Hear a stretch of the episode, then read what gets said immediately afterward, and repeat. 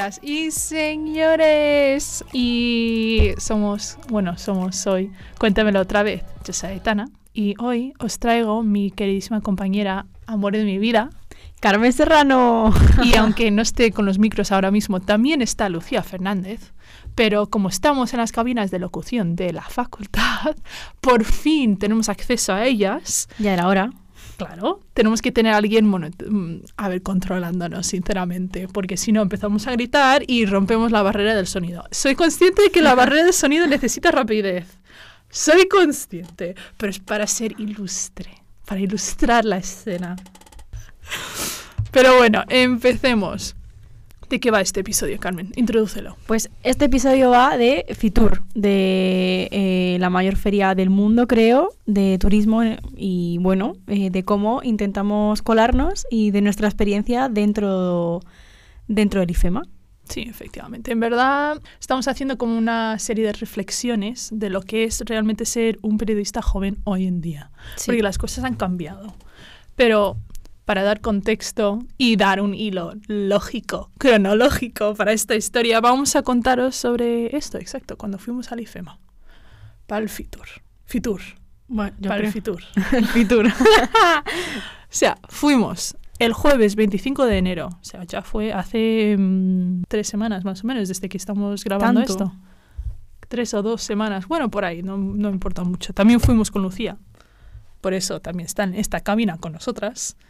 Fuimos tres pringadas a, esta, a este evento que dijimos, sí, sí, es de turismo, es importante, súper bien, qué guay. Pero creo que no, no percatamos 100% en la magnitud y la importancia de este evento. Efectivamente, nos pensábamos que era un evento enano, bueno, no enano, a ver, grande, evidentemente, A ver, pero el no de esa dimensión. O sea, yo nunca había ido al IFEMA, eran enorme, enorme.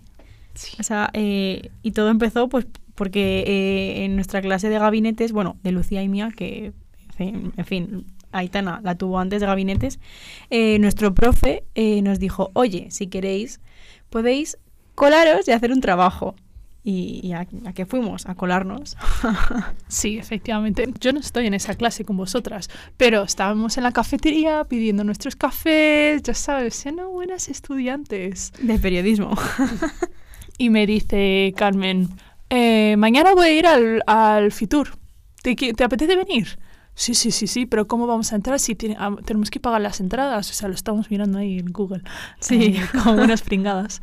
Y era como, no, pero tenemos que pagar la entrada. Y Carmen me dice, con toda su cara, con toda su cara dura, no, no pasa nada, si nos podemos colar. Claro. Y dije, ¿cómo que, nos lo podemos, ¿cómo que nos podemos colar? Dijo, no, no, Arturo dijo que sí.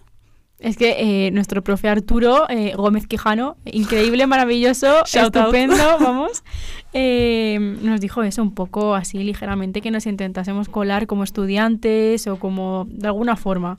Y claro, justo fuimos el día que solo estaba abierto para prensa y para los empresarios, entonces Claro. era aún más difícil porque quieras o no, nosotras como estudiantes, un día de público normal, no, pa- en plan, no, no llamamos la atención, pero es que el jueves éramos un poquito cantosas. Efectivamente. A ver, también es verdad que fuimos esa noche, porque decidimos el miércoles que íbamos a ir el día después. sí. O sea, muy, muy rápido Sí, sí. decidimos.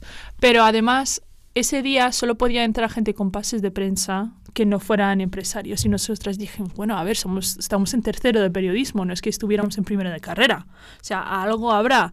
Y nos fuimos a buscar, buscar, buscar, buscar, buscar, a ver si podíamos encontrar acreditación. Y no, es una maldita miseria. Y de hecho, es un problema que yo tengo ahora mismo porque no lo entiendo. Es decir, yo entiendo que no pueden entrar estudiantes de primero como periodistas a los lugares. Pero muchas personas de tercero están haciendo prácticas o hacen proyectos independientes. O sea, yo conozco un montón de gente que tiene blogs, que tiene podcasts. A ver, obviamente yo. Claro, de hecho, este es uno. Y, pero gente que incluso está intentando escribir un libro, etcétera. O sea, hay mucha gente con mucha pasión y mucha vocación incluso por, por la carrera y tal. Pero no nos permiten entrar en sitios que podríamos entrar normalmente solo si tuviéramos un año más.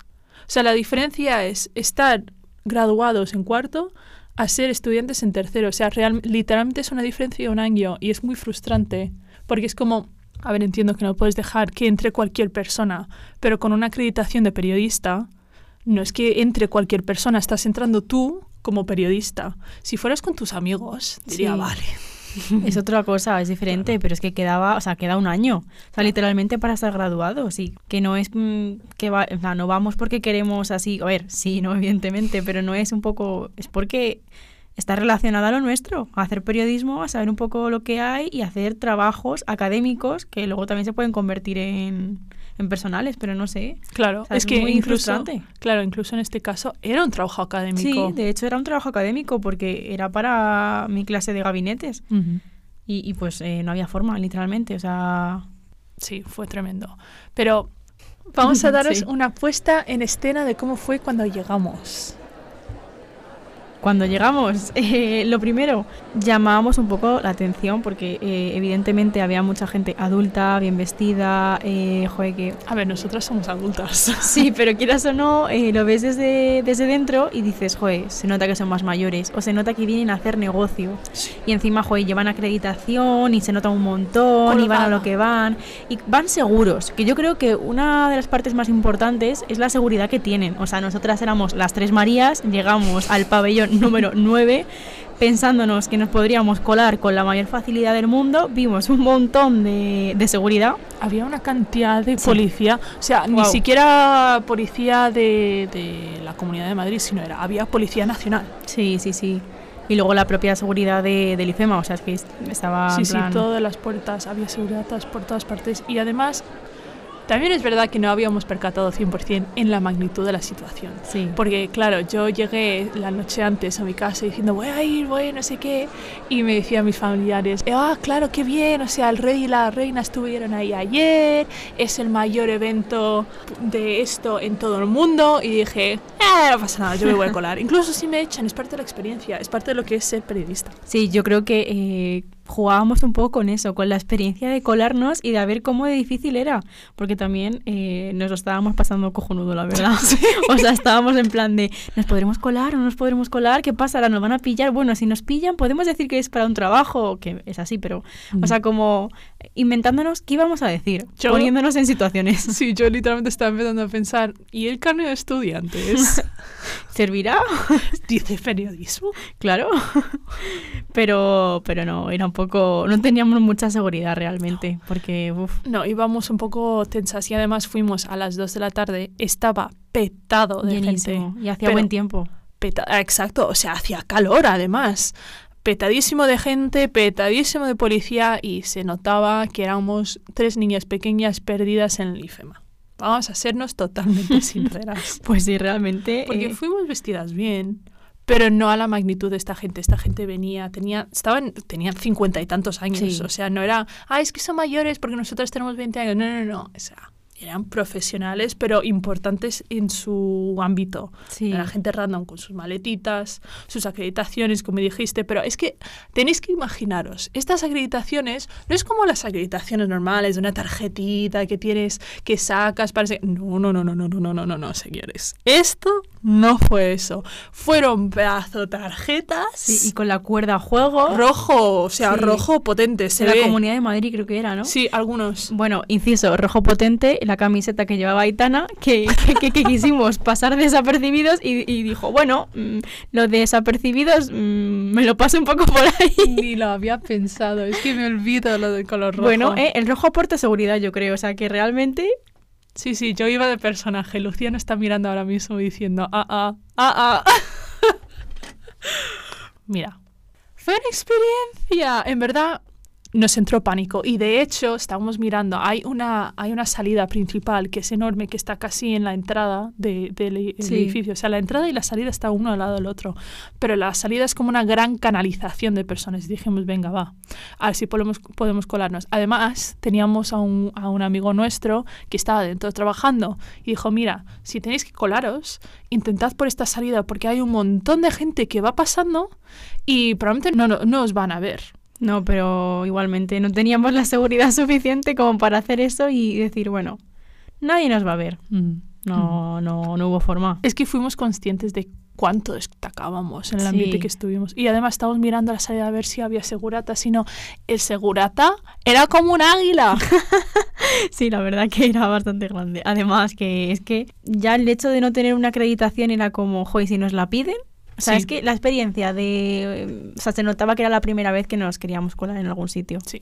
Y creo que si hubiera habido menos seguridad, en algún momento hubiéramos dicho, venga, tomar por saco, vamos Sí. a hacerlo. Aunque bueno, Lucía quería colarse, o sea, tenía más ganas, yo creo, Sí, tenía menos tenía, miedo. tenía mucha confianza en sí misma, incluso Sí. nuestro amigo diciendo, venga, colaros, no pasa nada, no sé qué. Nosotros, no, tengo No. miedo. Y de hecho, vino una señora a nosotras. Sí, es verdad, como anécdota. Vino a nosotros diciendo, no, pero te- habéis salido, tenéis una entrada para darme prestado. Una, dos cosas que saco de esa experiencia, de esa mini anécdota Mm. dentro de la anécdota. Número uno, igual sí que éramos más convincentes de lo que pensamos. Efectivamente, yo creo que desde fuera parecíamos más de lo que nos sentíamos nosotras. Probablemente. Y segundo lugar, señora, estamos en el mismo lugar que Es que usted. estábamos en la misma mierda metidas buscando la forma ilegal de entrar. O sea, la señora pidiéndonos acreditación cuando nosotras no teníamos ni para nosotras mismas. O sea, Efectivamente. Bueno, mirando el panorama y viendo cómo, era, cómo iban las cosas y que 100% es que no nos íbamos a colar, incluso usando una perspectiva objetiva del futuro, de las nosotras del futuro, sabemos que no nos hubiéramos podido colar ni de broma. sí. Al final optamos por irnos a un McDonald's. Estaba Eh, 20 minutos andando, por sí, cierto. Y encima al principio era una bajada, que era una cuesta en bajada. O sea, genial, estupendo, porque la bajada ni te enteras. Sí. Y encima, como hacía calor, decías, bueno, pues es un paseo realmente. Y como íbamos las tres juntas hablando, no sé, bien. Llegamos al McDonald's, nos compramos un helado. Claro, porque hacía calor y era como, vale, ya Sí. que no vamos a entrar, por lo menos vamos a hacer algo. Sí, un plan, un cafecito, un, no sé, una merienda, algo. El McFlurry, 10 sobre 10, le doy un 10. y el café helado también, la verdad, que yo nunca lo había probado y es la cosa más simple y más rica. Sí, Me encanta que nos hace más ilusión la comida del McDonald's que la experiencia. La comida en general.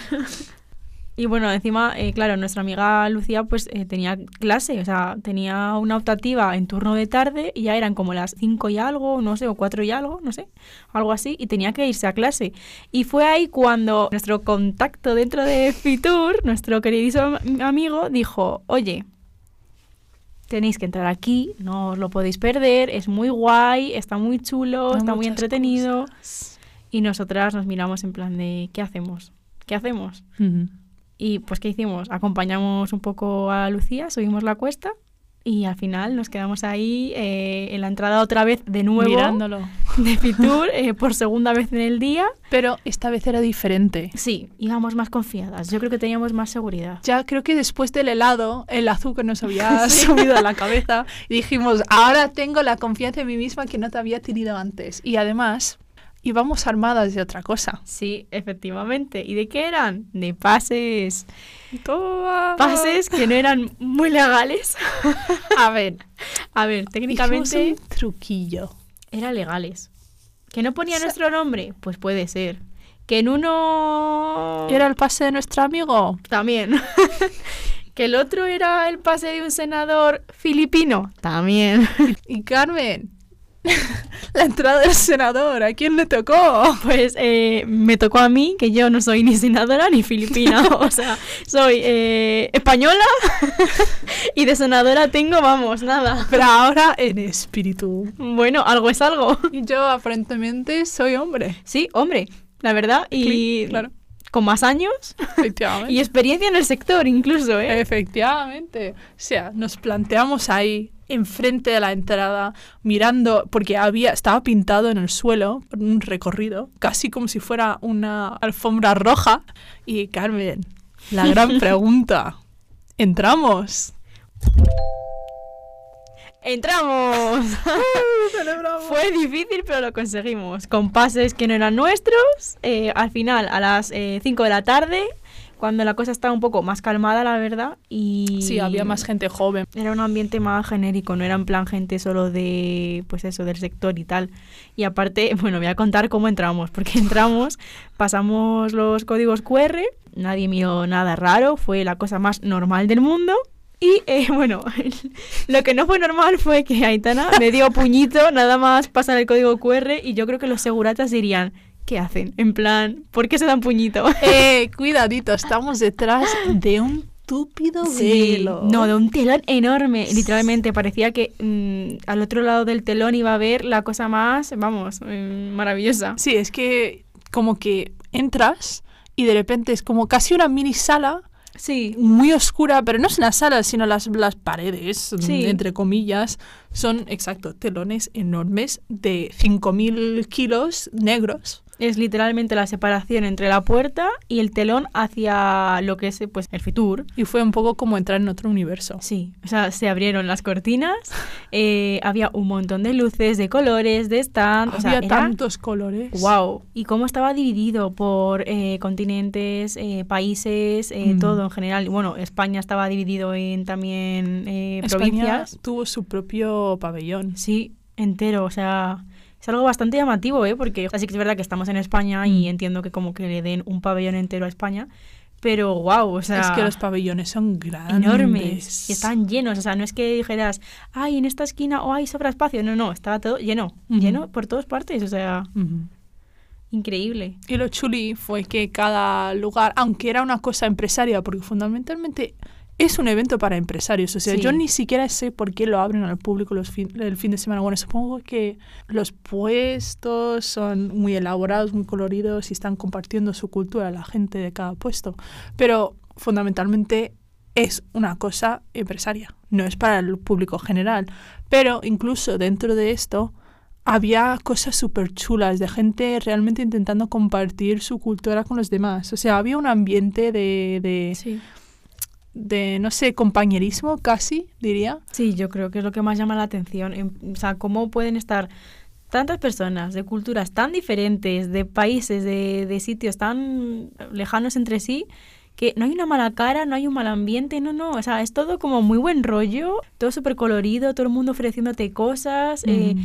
Quieren que sepas cómo es tu cultura, que es lo guay, ¿no? Como que te enseñen pues cosas de su cultura o, o, bueno, eh, la cantidad de puestos que hay eh, gastronómicos, que si para probar vino, que si para que pruebes no sé qué comida de, de X país, o sea... Sí, pero lo del vino. Bueno, es que eso fue un poco experiencia fallida porque quisimos irnos de ahí eh, un poquito, bueno, después de habernos tomado unos vinos y no salió bien. No pudimos, no pudimos porque estaba cerrado al público. Claro, era muy decepcionante porque casi todos los puestos tenían cosas. Bueno, a ver, casi todos no, pero muchos tenían cosas que podías coger, cosas que estaban abiertas al público, porque claro, ya estás ahí, eh, todo es para ti técnicamente. Pero había muchos puestos, especialmente en las partes de, de España, o sea, Sí. La Rioja, obviamente. Había un señor pintando con vino. Una barbaridad, era tan guay. Era precioso lo que estaba. Por un lado digo, pobre vino. Pero como no me gusta el vino, Bueno. no pasa nada. Opiniones, opiniones, no. Lucía está mirando con una mirada de, de decepción en mí, pero no pasa nada. Es normal, Lucía, te entiendo desde ahí que estás. Pero mm, aparte de eso, al lado había muchos puestos de, en que estaban dando muestras de vino. ¿Cómo se llama eso? Cuando dan muestras de vino. Una cata. Eso, vino, sí, era una cata. probar. Eh, y dijimos, qué chuli, qué guay, vamos, Vamos a, a meternos. Eh, no, no, no, negativo. Era- eran los únicos puestos en todos los pabellones que tenían un- una banda roja. Sí. De no cruzar. Es como, a ver, Entonces no está abierto a, a- a la gente que está ¿para ahí. qué he pagado? Supuestamente. Supuestamente y entre comillas, por favor, porque volvemos a decir que nos colamos. Por favor, no nos denuncien. No, no, no, no, no. Fue por un, eh, no sé, fue, bueno, un Acabamos académico. ahí, saltamos y ¡uy! Mira dónde estamos, fíjate. Que... Bueno, ya que estamos, tenemos que dar una vuelta. Me estoy arrepintiendo de haber dicho mi apellido. Pero bueno, podemos seguir con la historia. No pasa nada. Los puestos eran súper chulos. Súper, Sí, súper chulos. estaban súper currados. Había algunos que te quedabas en plan, wow. Eran alucinantes algunos. Sí, y muy grandes, ¿eh? Sí.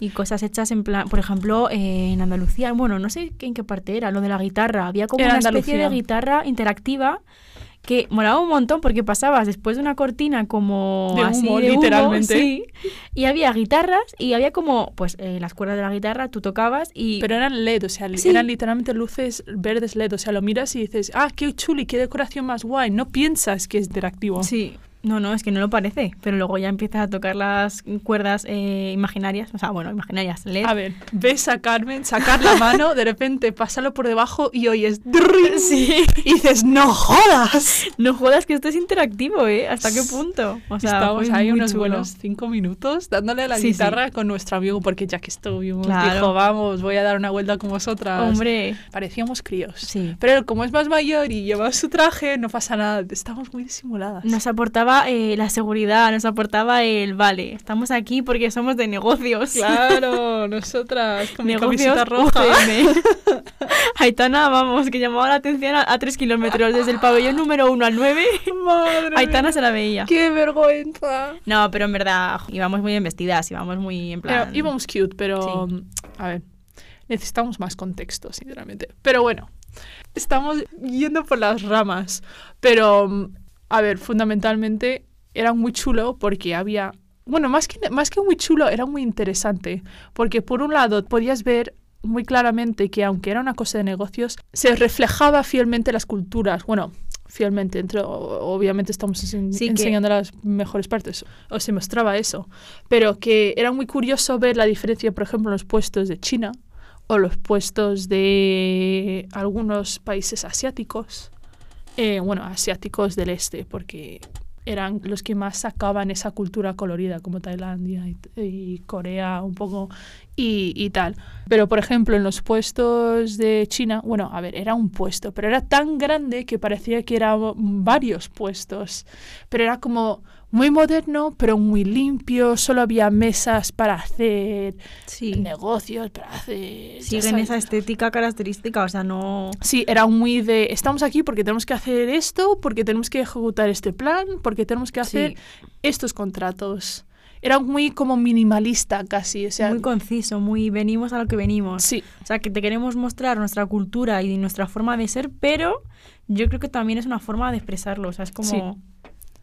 Sí, pero entonces veías otros puestos, por ejemplo, el puesto de un país que yo sinceramente no sabía que existía, que, que me da vergüenza, y, e hice examen de geografía en historia Cualquiera diría. yo tampoco lo sabía. pero que se llama Kerala.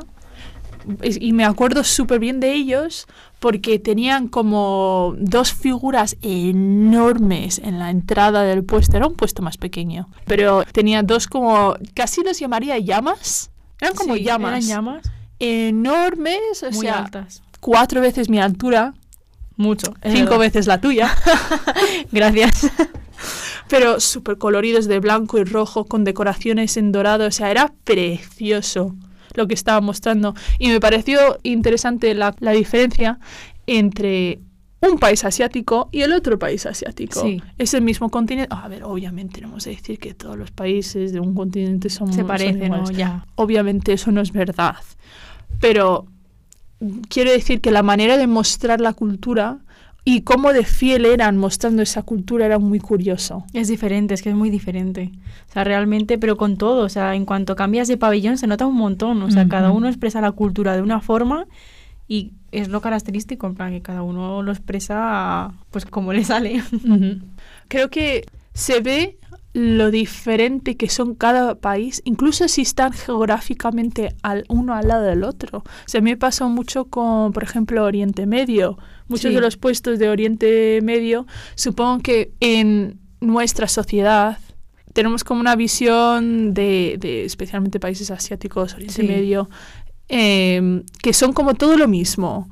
Que los que hay, bueno, claro, hay un grupo de gente que no piensa eso, pero yo digo en general, la gente, especialmente Oriente Medio, lo ve como una bola que son todos iguales. Pero Sí. entonces veías todos los puestos de casi todos los países y dices, cada uno, aunque estén, aunque este sea un país diminuto, que está al lado de un puesto de otro país diminuto, uno de los stands, que no sé ni cómo pronunciar sus nombres y no lo voy a decir porque no quiero machacar a los si pobres acaso. nombres, eran tan tremendamente diferentes que dices, wow, o sea, la gente igual debería ver esto solo para aprender, ¿no? Es que es lo que más llama de, o sea, la atención de Fitur, que es que aunque sean países que estén juntos, son muy diferentes. Y Mm. aparte la convivencia, el buen trato que hay, eh, no sé, como el ambiente tan positivo, te acercabas y bueno, que sí, evidentemente su labor es como intentar venderte su país, ¿no? Se acercan en plan, a lo mejor te dicen, toma esto, te dan un papel, te dan, te dicen, coge una cuerda de estas típicas para las llaves, pero igualmente, o sea, pensar que hay tan buen ambiente entre gente con culturas tan diferentes, es como, ojalá pudiese ser así el mundo, porque a la mínima que, no sé, en plan, suele haber bastantes conflictos. Es un tema bastante escabroso, no me quiero meter aquí.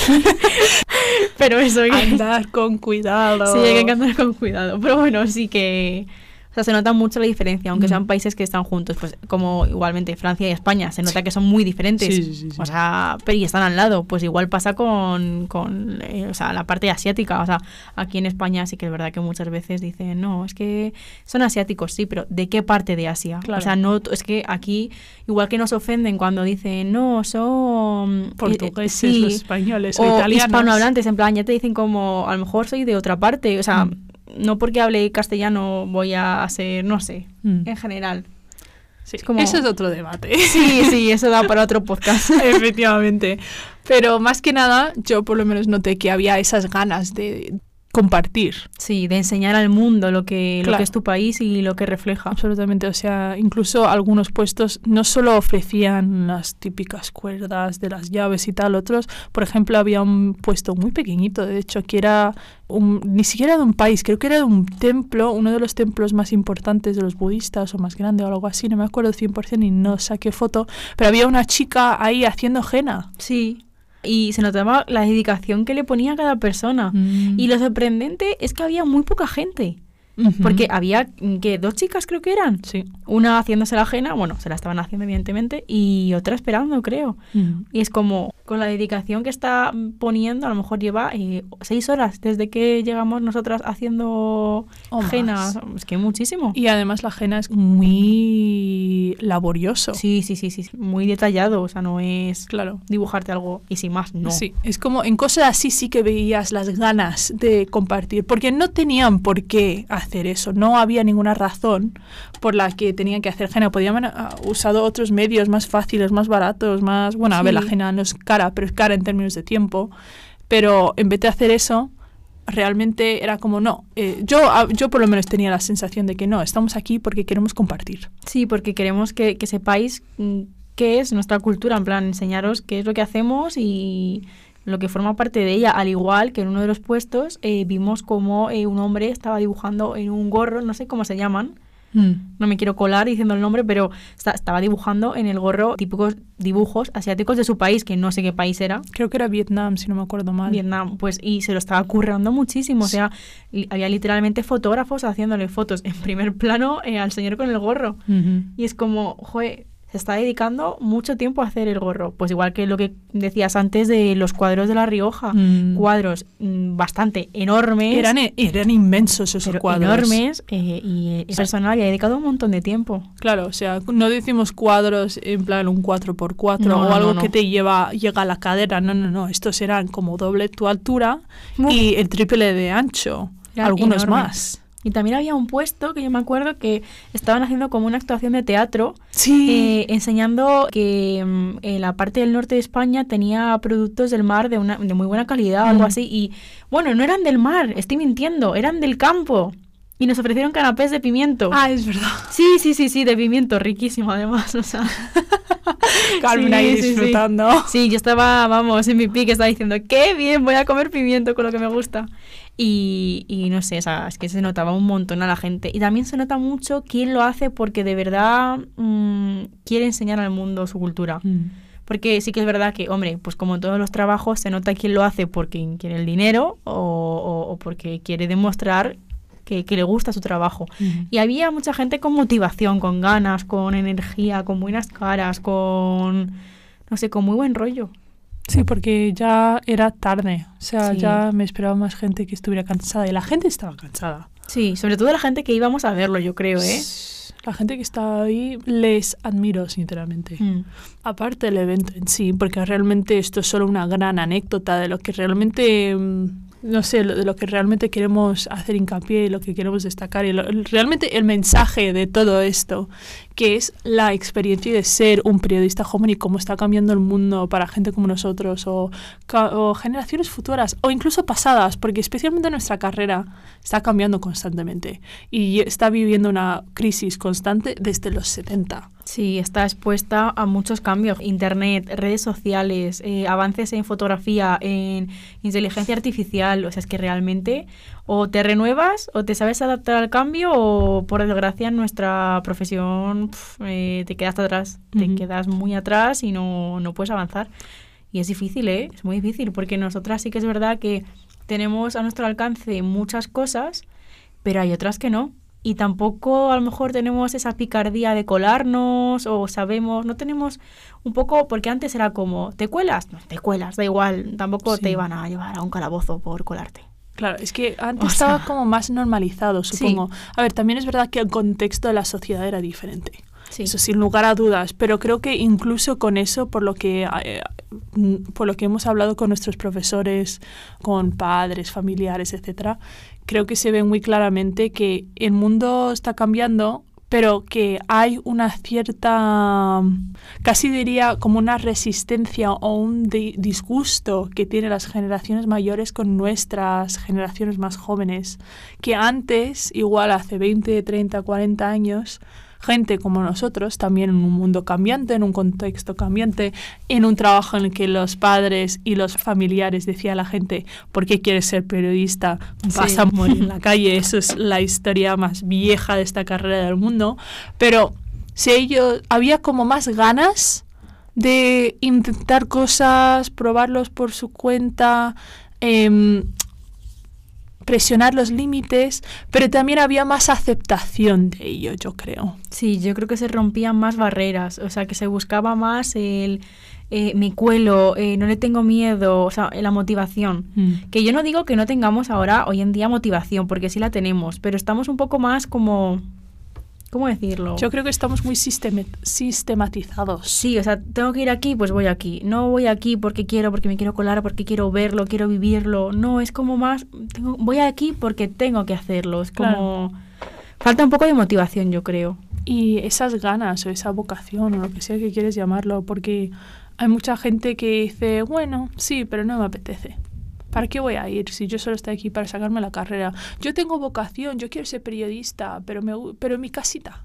Claro, es que así no se puede ser periodista. Y mira que yo no tengo vocación, yo no siento que tenga Ni yo. vocación, pero joder, si te quieres dedicar a algo del mundo de la comunicación, eh, tienes que hacer lo posible para buscarte las mañas de eh, ver lo que es la comunicación. Y pues Fitur realmente era un evento de turismo, pero es que era un evento también de comunicación entre países, de convivencia, de, de culturas y de que, que es el vivo ejemplo de buscarte la vida y, y no tenerle miedo a decir, bueno, me cuelo. Claro. Y solo esas ganas de salir y buscar las cosas por tu cuenta. Sí. Como dices, o sea, ninguna de los dos tenemos esa vocación de la que tanta, tanto habla en la facultad. La gente dice, ¿quién tiene vocación? Y sube la mano como 10 per- 10 personas. Yo desde niño quería ser periodista, no sé qué. Está muy bien tener vocación, ¿eh? ojalá Sí. tenerla, pero, Pero hay veces que- que... es más la palabra. Sí, creo que el entendimiento de lo que realmente es la palabra, eso es donde falla. Porque Sí. muchos dicen, tengo vocación, vocación, vocación, pero no hacen nada por su cuenta. Pero la gente que dice, bueno, yo acabé aquí, realmente me mola mucho los que tienen su propio medio digital y los que tienen sus propias cosas. Pero también yo creo que porque esas personas están encontrando su lugar dentro del periodismo, porque el periodismo no solo es ser reportero. No, abarca Mm, muchísimo. No es solo escribir artículos en X medio de, dos a de 9 a 2 de la tarde. No, no, evidentemente no. Es pues mm, de alguna forma u otra dedicarte también a la comunicación. Y ahora mismo la gente se le llena la boca de vocación, vocación, vocación. Bueno, en fin. Creo que antes había más ganas de intentar cosas diferentes. Porque cuando algo no encaja en la cajita que tenemos, Sí. dicen, no, no está en mi cajita. Y si me meto en líos. Y realmente nosotras, de cierto modo, somos así también. Sí, sí, sí, completamente. Eh, aquí pues hicimos un poco, nos buscamos las mañas, pero realmente somos, seguimos esa cajita, o Sí. sea, realmente es que es así. Y lo que nos detuvo mucho, de cierto modo, es esa cajita. Dijimos, no, ¿y si me, y si me pillan? ¿Y sí, qué pasa? Claro, y si me llevan a un calabozo, ¿cómo, yo. ¿cómo explico esto a mis padres, a mi familia, a mis amigos? ¿Qué hago? Digo, no, es que me intenté colar en un evento de turismo. Y te van a decir, ¿qué necesidad tienes? Y es como, mira, justo tengo la necesidad de saber lo que hay. Claro. O sea, la necesidad de romper esa cajita que, que nos tiene ahí mm, apelmazados a todos como sardinas de, de estudiantes. Pero Claro, bueno, Porque si no intentamos hacer algo diferente o salir de esa cajita, no vamos a llegar a nada. pero nada, o sea, es que es eh, crear mm, personas repetidas. Claro. Hay que salirse de ahí y Claro. también encontrar un poco lo que te gusta. Pero hay como una hay como una falta de eso, yo creo. Sí. O sea, incluso o gente que dice, "Sí, me encantaría" y hablan de sus planes de salir de esa cajita, pero nunca lo hacen. Claro, es como empieza ya a hacerlo, porque es que no te, o sea, que sí que también cuesta mucho, ¿no? Que hay que mirar al futuro y cuesta mucho hablar de ese futuro, cosas así pero no tienen tanta consecuencia, no es cosa de que, ay, voy a acabar en un calabozo. Claro que no vas a acabar en No. uno. Pero una tontería así, no, te echan. sí, como mucho te dicen, mira, vete a tu casa porque no tiene ni pie ni cabeza lo que has querido Claro. hacer. Y, Y de cierto modo, eso es parte de la experiencia también. Sí, el que te echen yo creo que también es una experiencia propia, en plan, decir, me han echado, pero lo he intentado. A mí me hubiera molado mucho que nos hubieran echado realmente. Sí, la verdad que sí, se lo porque pienso. Imagínate la anécdota. No, nos echaron. nos echaron. ¿Y qué te dijeron? No, es que no se puede porque eso es un evento cerrado, no sé qué. Y ya está, sin Están en contra del periodismo. Sí, también yo creo, ¿eh? porque e- eventos como estos, o sea, deberían estar abiertos a, a- a estudiantes. Sí. Pero ya no también del periodismo, que sí, que lo veo importante, pero también de otras vocaciones o profesiones, ¿eh? porque al final eh, es un evento de turismo. Un estudiante de turismo tiene que saber Sí. qué es lo que hay, porque seguramente dentro de unos años esté ahí de prácticas o, o trabajando lo que sea. Parte de esto, de la- del cambio de generación, porque obviamente, no sé, de cierto modo estoy como metiéndome en el estereotipo, no es mi intención, porque obviamente nosotras hemos roto ese estereotipo y hay otra gente como nosotros, o sea, ya hablé Sí. antes, pero mm, me gustaría como mencionar o hablar de que no, no nos lo ponen fácil. No, para nada. Somos estudiantes. Mm, Pueden darnos una acreditación ya simplemente por el hecho de ser estudiantes que nos permita acceder a eventos como estos. Claro. O para hacer trabajos periodísticos, o por ejemplo, eh, ya no en eventos de turismo, sino de, de cualquier cosa, de cualquier ámbito especializado, o no especializado también, pero... Y además hay como un rechazo. Yo por lo menos siento un rechazo hacia nuestros esfuerzos. O sea, a veces nos piden que hagamos cosas, que tengamos una entrevista con alguien, que vayamos a mirar tal cosa, que va- vayamos a buscar tal cosa. Y hay muchas veces que es que no puedes conseguirlo, no puedes completar esa tarea porque la gente se reniega en ayudarte. Cosas que realmente no, no estás pidiendo tanto, no cuesta tanto. Es que yo creo que hay una visión muy mala del periodismo. Y evidentemente, como en todas las profesiones, hay gente buena y hay gente mala. Va a haber periodistas que te sacan lo peor y periodistas que simplemente quieren dar al mundo eh, tu versión, tu historia, contar un poco sobre tu trayectoria. Y sí que es verdad que si ya un estudiante te está diciendo, oye, mira, quiero hacer un trabajo sobre tu trayectoria o sobre tu eh, trayectoria justo en este programa, por ejemplo, abrirle un poco las puertas porque realmente esa persona fue antes ese estudiante y si no lo fue es que ha tenido muchísima suerte en la vida. Es como intentar abrir las puertas y no cerrar a una persona tan joven eh, la posibilidad de hacerse como tú, porque lo que queremos es, a ver, no hablo de ser famoso, no, no, hablo de, de triunfar en el sentido de que te sientas realizado y de que hagas trabajos que estén a un nivel pues bueno y realmente la gente que ya desde el minuto cero eh, te cierra esa puerta es como, joder, por favor, ayúdame, no te pido tanto, en plan. Sí, porque no es que estemos pidiendo, por favor, baila el tango en Claro. frente de una cámara. No, no, es como te puedo hacer unas preguntas, puedo hacerte un reportaje, que al final la mayoría de veces son trabajos académicos. O sea, no es que yo tenga un blog y saque toda tu vida en el blog, no. Que también podría ser, si tú me das el derecho, evidentemente lo, Bueno, lo puedo claro, hacer, ver, ¿no? tenemos derechos de información, Sí, de sí, sí, intimidad, de todo. o Claro, sea, de imagen, de todo. En plan, Claro. no vamos a hacer las cosas a lo loco porque para algo estudiamos y tenemos la base de que para hacer lo que hacemos tenemos que tener eh, consentimiento. Claro, incluso en el propio Sí. IFEMA, cuando estamos andando y tú estabas sacando fotos, estás diciendo, no, pero ¿puedo sacar las fotos? Y digo, claro, estamos en un espacio público, podemos. Pero que incluso cuando vamos a sitios de excursión, así de curioseo, sabemos lo que hemos aprendido, lo hemos asimilado, o sea, entendemos lo que podemos hacer y lo que no podemos hacer, tanto legalmente como éticamente. Claro, o sea, por algo hemos dado derecho, hemos dado ética, hemos dado de Derecho todo. otra vez. Derecho otra vez y lo volveremos a dar en cuarto, supongo, porque esto no para. Pero bueno, es importante, es nuestro país. Pero bueno, Pero que yo entiendo que no todo el mundo esté dispuesto a ayudarte siempre. Pero de cierto modo también pienso aprender es importante. sí, Porque incluso, vale, nosotras que obviamente tenemos 20 años, somos jóvenes, pero aún así creo que todo el mundo tiene algo que enseñar y algo al a- que aportar a los demás, incluso nosotras a veces. Yo por lo menos sí, cerrar esa puerta a gente como nosotras que realmente está mostrando un esfuerzo, que tiene eh, esa iniciativa, esas ganas de aprender, ese hambre por la vida casi, y decir, no, Es que, a ver, está claro que una persona mayor te puede aportar muchas cosas por experiencia, porque has vivido más años, más en ese campo, pero somos jóvenes y también aportamos esa visión. Como lo que hablas tú del hambre. O sea, hay que tener ese hambre y también dar de comer.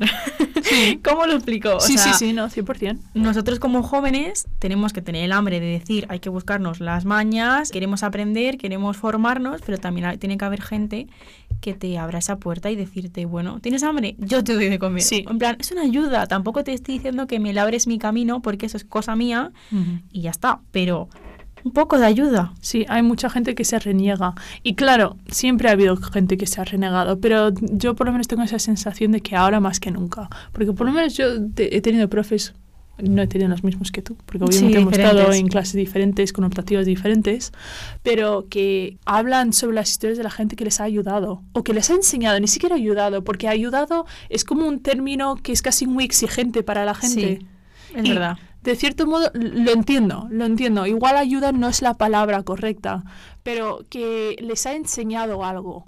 Sí, de una forma u otra no lo ha hecho con intención de como eh, recibir algo a cambio, sino por el mero hecho de te entienden y te dicen, vale, si yo hubiera estado en tu lugar, o a lo mejor lo he estado, como... No sé expresar la palabra. Sí, pero ese es como esa película que se llamaba Pay It Forward. Tenía ese concepto de que si a ti te dan algo, tienes que pasárselo a otra persona para que, ti- para que tú tengas buena suerte. Por Ah, así como decirlo. cadena de favores o Sí, algo así. Sí, sí, pero yo quiero decir con ese, ese concepto de que mm, todo el mundo tiene que aprender de alguien, pero también es importante poder enseñar y saber enseñar. No todo el mundo sabe enseñar, pero por lo menos tener las ganas de querer. Como dices tú, tener hambre y dar de comer. Y esto es una, un debate, de hecho, que yo tuve, bueno, eh, tuve en clase con Arturo el cuatrimestre pasado, Sí. justo de este tema, de que la gente no quiere enseñar ahora. Y creo que realmente se está notando. Es que se tiene un concepto de la información un poco como es mío, es privado, yo lo sé, pero no lo comparto. O no quiero poner ese esfuerzo. Sí, como eh, no quiero que tú lo sepas. Sí. O sea, es como yo lo sé, pero tampoco voy a hacer mucho porque tú te enteres. Sí, o porque o tú eres muy joven, ya aprenderás. Sí, y es que nunca se es joven. Es Hombre, como- evidentemente hay edades para todo, ¿no? Pero Creo, yo creo que no hay nadie que es excesivamente joven para aprender cosas. no, y menos en un eh, sitio como es la universidad. Claro. O sea, es que al final vienes aquí a aprender. Claro, porque dices, vale, sí somos jóvenes, pero ¿de dónde han salido las grandes ideas del mundo? De la gente joven. universidad. Sí, De bueno, la universidad, literalmente. Facebook Claro. salió de la universidad.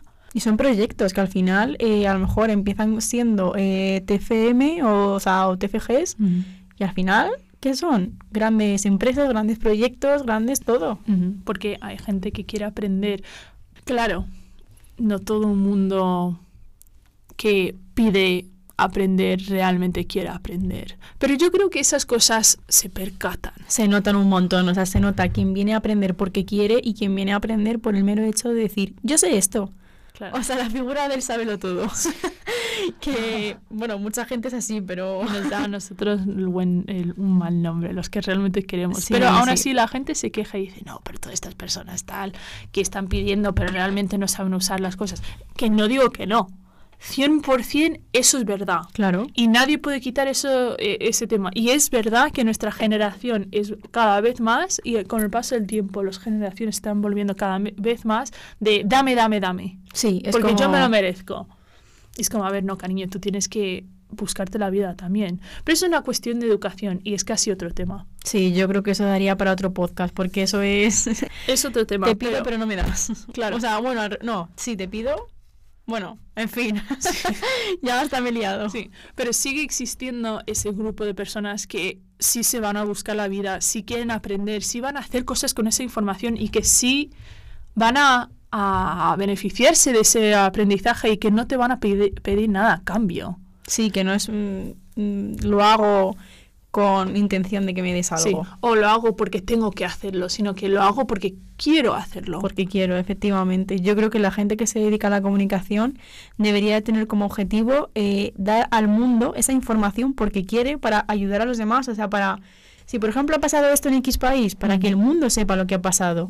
Para que- Generalmente es lo que se trata de hacer. Claro, es lo que se trata, pero luego al final mucha gente se las da de he dado esta información para que la gente me aplauda. ¡Ay, qué bien! Es que nos ha contado esto. No, no, no, no. Es su figura, es su trabajo. O sea, es como quien va a la carnicería y le cortan bien la carne. Es que, o sea, es igual. Claro. O sea, hay que aplaudir a todo el mundo, ¿vale? Porque el trabajo bien hecho hay que aplaudirlo, pero me refiero. gracias siempre, efectivamente, la educación es lo primero. Pero mm, no hacerse periodista para que te aplaudan y ser famoso y tengas seguidores en redes sociales, sino para que digan, qué bien, tengo la información que quería, eh, la he encontrado rápido, no me ha costado y A ver, que te cueste tampoco es malo, sino que, que lo has conseguido, porque a veces es que ni lo consigues. sí, efectivamente, hay veces que es muy difícil. Pero bueno, creo que podemos resumir diciendo que las cosas igual no van a peor, sino que las cosas están cambiando. Y es difícil, pero no en plan voy a lloriquear porque es difícil, sino. Que la realidad es la realidad. Pero también de cierto modo espero que si alguien joven con aspiraciones está escuchando esto, piense que si tú quieres intentar hacer algo, ve y hazlo. Claro, inténtalo, no te quedes rezagado y no te juntes de cenizos, que es justo lo que ha dicho nuestro profe Arturo hoy en clase. No te juntes con gente que empieza, tú no puedes, eh, esto no se hace así, esto nunca se ha hecho así. No, no, no, no, inténtalo, hazlo, porque siempre vas a tener la oportunidad de equivocarte. Y si te equivocas, no pasa nada, te levantas y ya está, y vuelves a intentarlo. Efectivamente, ¿y qué es lo peor que puede pasar? O sea, realmente eres joven, tienes la oportunidad de poder escoger, intentar cosas, equivocarte y tienes que aprender de las personas y juntarte con gente que quiere que tú avances en la vida, que no quiere que no quiera que te quedes ahí abajo porque les hacen a ellos sentirse mejores. Y si encuentras oportunidades, ve y persíguelas. Incluso si tienes miedo, todo el mundo tiene miedo y todo el mundo piensa, easy, easy, igual no, igual no sé. Da igual, lánzate. Sí, yo creo que esto es un, o sea, un episodio de podcast muy, muy chulo. O sea, hablar de eso, vamos, del miedo y de que la gente no se lanza por miedo, Sí. es un tema muy... Probablemente bueno. lo haré. Han salido como cinco temas próximos de podcast. En un par de semanas veréis otro episodio. El miedo. El miedo de la gente joven. Pero bueno, creo que eso es todo. Sí. Muchas gracias por escuchar. Espero que, bueno, esperamos que hayáis disfrutado. Y eso es todo. Adiós, corazones. Bye.